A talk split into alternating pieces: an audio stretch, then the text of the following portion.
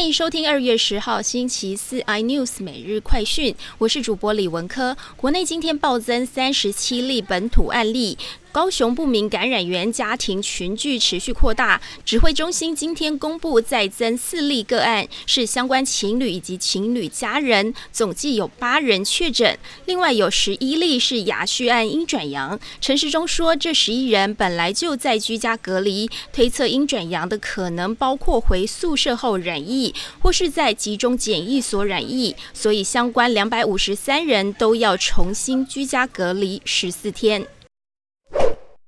台股今天在台积电尾盘拉高带动，以及电子全指股航运族群拉抬下，大盘中场收在今天高点一万八千三百三十八点，成功收复月线。晶圆代工龙头厂台积电收盘大涨十六元，一月合并营收高达新台币一千七百二十一点七六亿元，月增达百分之十点八，较去年同期增加百分之三十五点八，再创单月营收历史新高。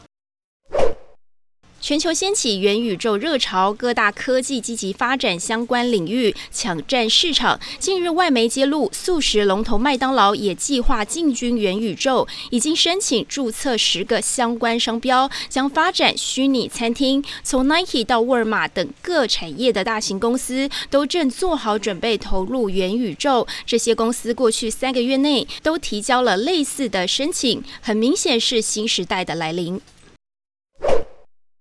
二零二二北京冬奥男子花式滑冰今天进行长曲项目，日本滑冰王子羽生结弦最受瞩目。虽然他完成人类史上第一次四周半跳，可惜在落地时摔倒，接着再做四周跳时落地又摔倒，总分两百八十三点二一分，当时仍排在第一，后来被其他选手超越，羽生结弦只拿到第四名。冬奥三连霸宣告梦碎。